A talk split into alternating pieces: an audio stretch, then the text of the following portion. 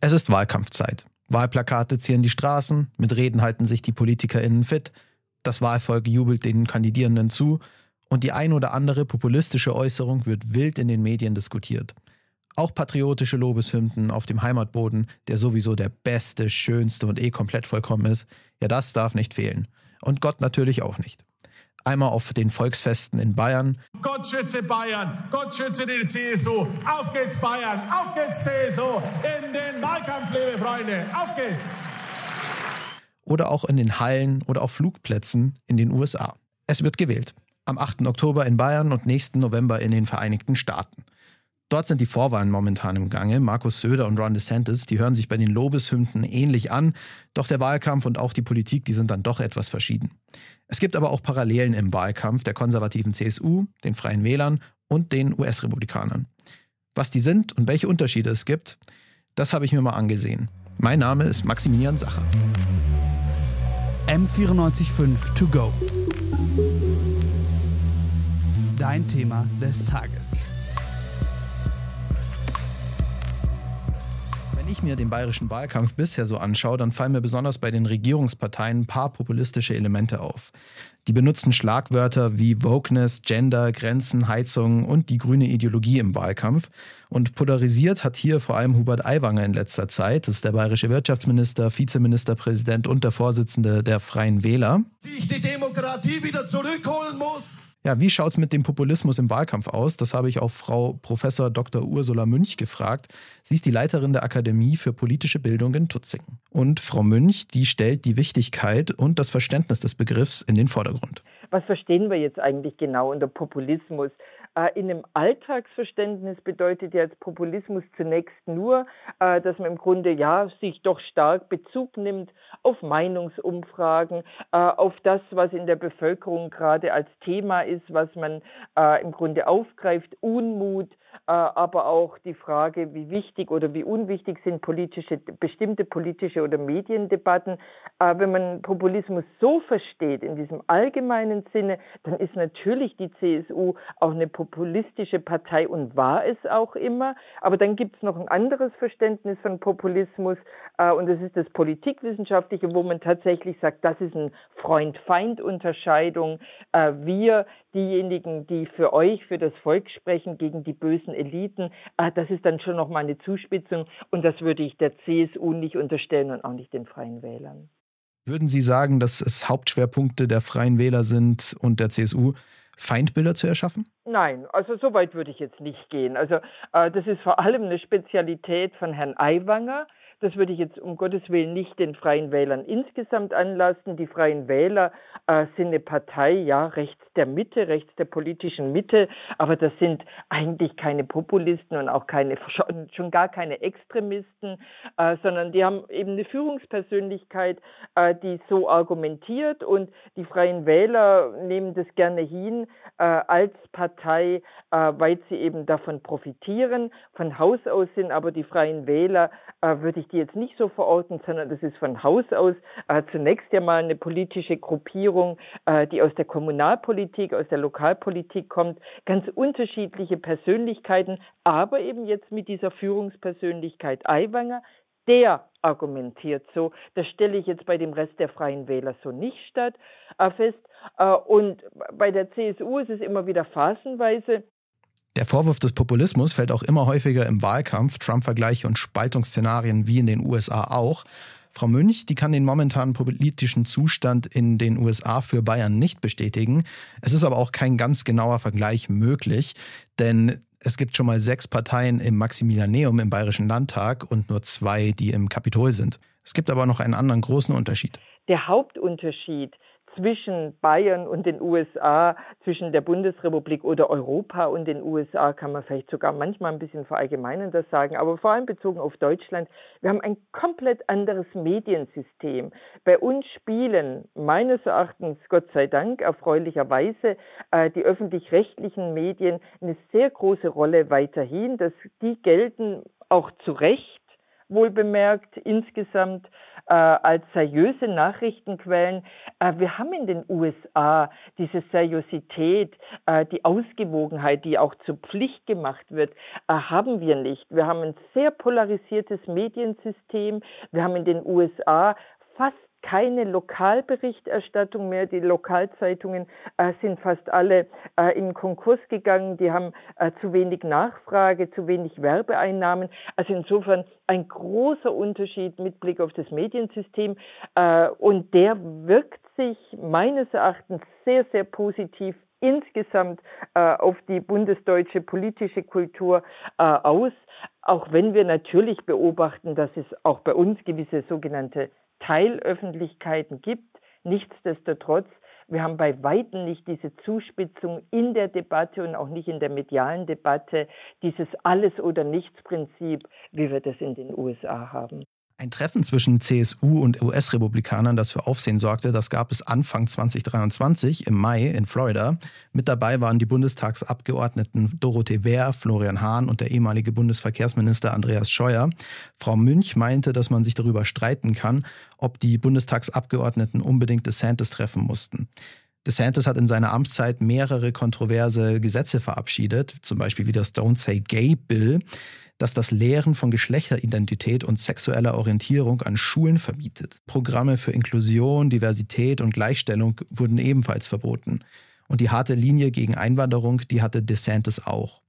DeSantis arbeitet mit diesen Punkten gegen die Opposition, gegen die Punkte, die die Demokraten relativ stark machen und benutzt diese als Feindbilder. Die US-Hilfe an die Ukraine, die er in Frage gestellt hatte, wurde bei einem Treffen mit der CSU unter anderem besprochen. Auch wurde bei der Münchner Sicherheitskonferenz Mitch McConnell getroffen und von Markus Söder empfangen. Frau Münch würde einer Gleichsetzung des Treffens aber widersprechen. Also da würde ich doch nochmal deutlich unterscheiden. Es ist meines Erachtens ein kompletter Unterschied, äh, ob bei der, äh, bei der Sicherheitskonferenz in München in Bayern äh, die Republikaner als Teil äh, des US-amerikanischen Kongresses, des Abgeordnetenhauses und des Senats, ob die Delegation haben, das ist völlig selbstverständlich. Und natürlich muss ein bayerischer Ministerpräsident auch in seiner Eigenschaft als Ministerpräsident äh, selbstverständlich äh, diese, äh, äh, die republikanischen Abgeordneten und Senatoren empfangen. Äh, das ist ja, also wie gesagt, das halte ich nun wirklich für selbstverständlich. wir wissen nicht, wie sich die nächste US-Regierung zusammensetzt äh, oder ob, äh, ob ähm, Trump noch mal eine Chance hat, wiedergewählt zu werden. Aber wir wissen auf jeden Fall, äh, dass weiterhin natürlich die Republikaner äh, eine wichtige parlamentarische Kraft sind. Äh, etwas anderes ist, äh, wenn meines Erachtens, das bewerte ich anders, diesen Besuch bei Ron DeSantis, da kann man also tatsächlich sich trefflich darüber streiten, ob das wirklich notwendig war. ich hätte der CSU im Bundestag, der Landesgruppe, deren Mitglieder, die das gemacht haben, haben nicht dazu geraten. Aber auch da muss man sagen, Ron DeSantis ist jetzt kein Extremist, sondern er ist Gouverneur äh, eines angesehenen Einzelstaates und selbstverständlich äh, ist man doch da äh, zu Gesprächen äh, aufgerufen und die müssen betrieben werden. Es ist doch was dann völlig anderes, äh, ob man sich äh, diesen Politikstil zu eigen macht. und ich würde jetzt auch nicht der CSU unterstellen, dass sie mit den amerikanischen Demokraten nicht kann und nur mit den Republikanern. Das ist meines Erachtens Erachtens sachlich falsch. Selbstverständlich äh, hat man eine äh, sehr gute Zusammenarbeit, jetzt nicht unbedingt der Freistaat steht da jetzt nicht an oberster Spitze, aber äh, mit Präsident Biden und selbstverständlich äh, ist einer äh, bayerischen Politik mit Ausnahme der AfD äh, ein amerikanischer Präsident Biden deutlich lieber als ein Präsident Trump oder DeSantis oder wie sie alle heißen mögen. Es gibt aber schon Themenschwerpunkte, die die CSU, die Freien Wähler mit den US-Republikanern gemein haben. We reject woke ideology. Diese Ampel, die will ein anderes Deutschland, eine andere Gesellschaft. Das Leitmotiv heißt Wokeness. Wokeness und Cancel Culture. Everything woke turns to shit. Aber die Grand Old Party, die GOP, wie auch die Republikaner genannt werden, die haben noch unterschiedliche Einstellungen. Es gibt noch moderate RepublikanerInnen. Nicht alle machen ihr Kreuz bei Trump. Es gibt also noch Stimmen in der Partei, die Trump kritisieren. und nicht hinter ihm stehen. Diese RepublikanerInnen sehen sich eher in den republikanischen Ikonen wie einem Ronald Reagan, einem George Bush Senior. Ralf Freund ist Vizepräsident der Republicans Abroad Germany. Ihn habe ich ebenfalls um seine Einschätzung befragt. Die Konservativen in den USA und Bayern, was haben die eigentlich für gleiche Themen? Also man muss natürlich die beiden Wahlen miteinander ein bisschen vergleichen. Also die Wahl in den USA ist natürlich eine nationale Wahl mit internationaler Ausrichtung. Die Wahl in Bayern ist natürlich eine Landtagswahl mit einem, mit einem regionalen Fokus. Ich meine, das, das ist ja völlig klar. Ähm, in den USA spielen natürlich Themen die Rolle, äh, außenpolitisch vor allen Dingen, ähm, was ganz ungewöhnlich ist für US-amerikanische Wahlen. Normalerweise US-amerikanische Wahlen interessieren sich für Binnenthemen. In dem Fall geht es aber bedingt auch um das Inland, aber auch Sicherung der Grenzen, Migration ist natürlich ein Riesenthema, was natürlich auch in Bayern ein großes Thema ist. Denn Bayern ist ja, hat ja auch die Südgrenze, die es dazu sichern gilt. Und so ist in den USA auch nicht anders. Ähm, also illegale Migration ist natürlich ein, ein großes äh, Streitthema. Trump machte ja seine Mauer zum Wahlkampfthema Build That Wall. Illegale Einwanderung aus Lateinamerika in die USA war ein Wahlkampfthema. Trump und DeSantis teilen hier weitestgehend ihren harten Kurs. Bayern hat auch ein Thema der Einwanderungspolitik im Wahlkampf. Söder und Aiwanger erwähnen das in den meisten Wahlkampfauftritten, dass sie gerne starke Grenzen haben wollen und nicht jeden nach Bayern lassen wollen. Die Grenze zu Österreich ist selbstverständlich nicht mit der US-amerikanisch-mexikanischen Grenze vergleichbar. Das zweite Thema in den USA, was natürlich in Bayern nicht so die Rolle spielt, ist ähm, klare Kante gegen China, Zölle, ähm, aber auch NATO-Beiträge, ähm, Sicherheitspolitik. Das ist in Bayern eher Sicherheitspolitik im Inneren, in, ähm, in ähm, USA Sicherheitspolitik im Äußeren natürlich, ja, aber auch im Inneren. Bayern ist besonders wirtschaftlich mit China verbunden. Große bayerische Unternehmen wie Siemens oder auch BMW investieren dort schon lange hin. Kritische Stimmen der bayerischen Regierung zu Chinas Umgang mit Bürgern, Pressefreiheit und der Territorialfrage im südchinesischen Meer, die bleiben häufig aus. In den USA ist die Kritik an China bei beiden Parteien relativ groß.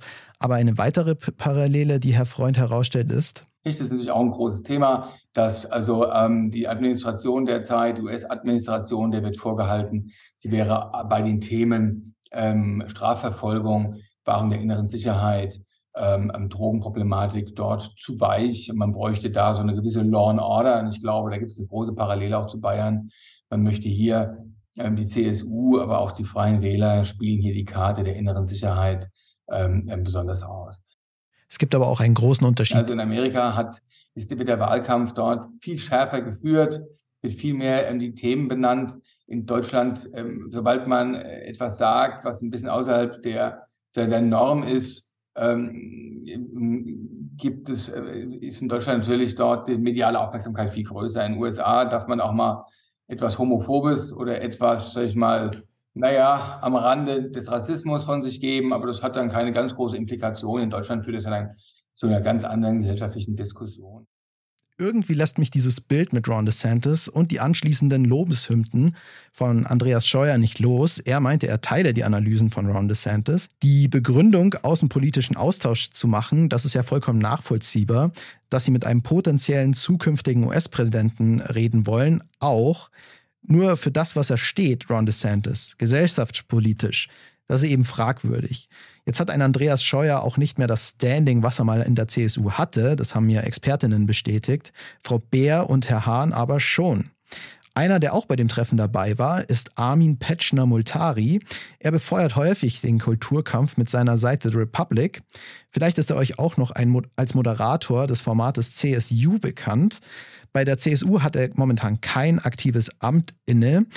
Ich habe ihn aber gefragt, was bei dem Treffen noch so besprochen worden ist. Es ging um außenpolitische Fragen, aber wir haben natürlich auch über Identitätspolitik gesprochen. Also ein bisschen, das war der Einstieg so als Smalltalk, weil das natürlich schon spannend ist. Ähm, und ich würde sagen, dass Ron DeSantis ähm, in seiner Außendarstellung natürlich sehr hart auftritt und alles. Aber in dem Gespräch kann ich jetzt nur persönlich sagen, hat er sehr ähm, nachdenklich, reflektiert und überlegt geklungen. Und ich glaube, sein Hauptanliegen ist, ähm, und das hat er, glaube ich, sehr deutlich gemacht und das kann ich sehr gut nachvollziehen, weil ich es auch in Deutschland ähnlichen Tendenzen sehe, dass er gesagt hat, ich will nicht, dass Schulen äh, sozusagen hyperpolitisiert werden und das sehr einseitig. So und ähm, man kann jetzt drüber streiten, ob Ron DeSantis da jetzt den richtigen Weg gefunden hat, darauf zu reagieren in Florida. Aber ähm, das Problem hat er, glaube ich, richtigerweise erkannt. Ich, ich teile da seine Analyse.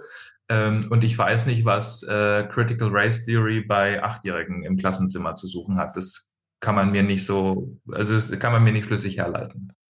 Die Critical Race Theory beschreibt, dass Rassismus die rechtlichen und politischen Entscheidungen in den USA mitgestaltet hat. Konservative und Progressive debattieren oft lautstark über diesen Punkt, ob das eben in Schulen gelehrt werden darf. Dieses Thema gibt es in Bayern nicht. Generell ist die Aufarbeitung und die Auseinandersetzung mit der Geschichte in Deutschland weiter als in den USA. Armin Petschner-Multari meinte, dass er die Analysen mit DeSantis teilt. Das ist der gleiche Wortlaut wie eben von Andreas Scheuer. Selbstverständlich repräsentiert diese Aussage nicht die ganze Partei und solche extremen Töne, die gibt es, wenn dann mal zu hören, wenn ein Markus Söder im Bierzelt redet. Und diese überspitzten Bierzeltreden, die kommen dann schon häufiger mal an den Ton eines Ron DeSantis ran. Besonders wenn es um Wokeness und Cancel Culture geht. Diese Begriffe, die fallen auch meistens nur im Wahlkampf bei der CSU. In den USA schaut es nochmal ein bisschen anders aus. In den USA wird auch viel, viel mehr Geld in den Wahlkampf gesteckt. Es gibt aber auch preiswerte Mittel, den Wahlkampf zu betreiben. Damit habe ich mit Max Röger gesprochen. Er ist Kreisvorsitzender der Jungen Union Miesbach und hat Nordamerika-Studien studiert. Max ist erst vor kurzem aus den Staaten wieder zurückgekommen. Hallo Max, würdest du denn etwas aus den USA übernehmen im Wahlkampf? Es gibt ja den sogenannten Haustürwahlkampf mittlerweile in Bayern. Man geht von Haustür zu Haustür und ähm, macht quasi kurz äh, Werbung für die Partei. Meistens gibt man Flyer mit. Das kommt ja eigentlich aus den USA. Also das ist ein ganz effektives Mittel, weil man ähm, da direkten Kontakt zum Bürger suchen kann. Ähm, das finde ich eigentlich ganz schön. Äh, was mir natürlich in den USA auffällt, ist diese, diese aggressive Werbung immer rechts und links. Und das ist schon manchmal ein bisschen zu viel vielleicht, äh, wenn man äh, gerade in Richtung äh, äh, Plakate sieht etc., dass jetzt vor jeder Haustür jeder seine eigene Werbung macht, irgendwie, was weiß ich, Biden 2024, Trump 2024. Das ist dann auch wieder ein bisschen zu viel vielleicht und äh, ist dann auch ein bisschen zu emotional. Ähm, wieso komme ich jetzt gleich drauf? Weil ich da dann auch finde, wenn man so ganz aggressive Werbung macht und quasi die Bürger damit einbindet, immer an die Haustür zu schreiben, wen sie wo unterstützen. Äh, es kann halt auch Risse dann in Nachbarschaften reinbringen, weil du gleich draußen siehst, ah, der ist dafür, der ist dafür. Also das finde ich dann auch zu viel. Aber Elemente kann man auf jeden Fall mitnehmen. Haustürwahlkampf finde ich äh, immer ein sehr gutes Mittel auf jeden Fall. Max begrüßt also die persönliche Komponente des Haustürwahlkampfes. Das ist meiner Meinung nach auch etwas Positives. Und wie schaut es jetzt aus? Inwiefern, Frau Münch, hat Populismus den bayerischen Wahlkampf denn beeinflusst? Also ich würde sagen, beeinflusst ihn massiv. Also wir haben schon einen Wahlkampf, jetzt natürlich vor allem auch um wegen dieser sogenannten Flugblattaffäre äh, des stellvertretenden Ministerpräsidenten von Herrn Aiwanger, äh, wo man äh, feststellen kann, dass es tatsächlich ja äh, so eine Argumentation gibt von Seiten Aiwanger, äh, gerade mit Blick auf seinen Versuch, ja, Schuld und Verantwortung von sich zu weisen äh, und äh, eine andere Debatte daraus zu machen, nämlich eine Debatte über Medienberichterstattung, da würde ich schon sagen, da gibt es deutliche Parallelen. Äh, das ist durchaus ein klassischer Populismus, aber äh, natürlich auch schon vorher, vor dieser sogenannten Flugblattaffäre, äh, war vor allem die Freien Wähler und hier vor allem eben Herr Aiwanger hat schon eine Argumentation, dieses Stichwort, wir wollen und wir müssen die Demokratie zurückholen oder sei nur eine formale Demokratie, diese Bezugnahme äh, vor allem von Aiwanger auf den sogenannten gesunden Menschenverstand, äh, den man angeblich nicht hat, wenn man äh, oder anscheinend nicht hat, wenn man in der Politik oder auch in der Politikwissenschaft tätig ist, sondern den vor allem doch das normale Volk, die normale Bevölkerung haben. Das sind schon viele Elemente, die uns an populistische Argumentation doch deutlich erinnern. Auch wenn es viele Unterschiede im politischen System, in der Radikalität und in den Themen gibt, benutzen Konservative in Bayern und in den USA den Populismus für sich. Und wie in den USA wird mit Patriotismus und Traditionen nicht gespart. Generell ist die Identitätspolitik eines der beherrschenden Themen, egal wie sachlich das Ganze ist. So läuft der Franke Söder zum bayerischen Defiliermarsch in ein Bierzelt ein und Trump zu America the Beautiful auf einen Flugplatz. Viel Jubel, Fahnen und ganz viel Liebesbekenntnisse zum eigenen Land sind dort Standard. Keine Woken und ganz wenig von den bösen Medien. Dort, wo es Zuspruch gibt und Populismus in Kauf genommen wird, fühlen sie sich am wohlsten. Da ist es auch egal, ob es ein Bierzelt oder ein Flugplatz in den Südstaaten vor dem eigenen Flugzeug ist. Aber in Bayern ist eben nur Wahlkampfzeit. M945 to go.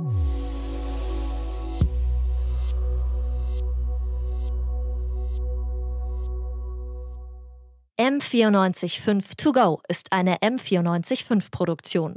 Ein Angebot der Media School Bayern.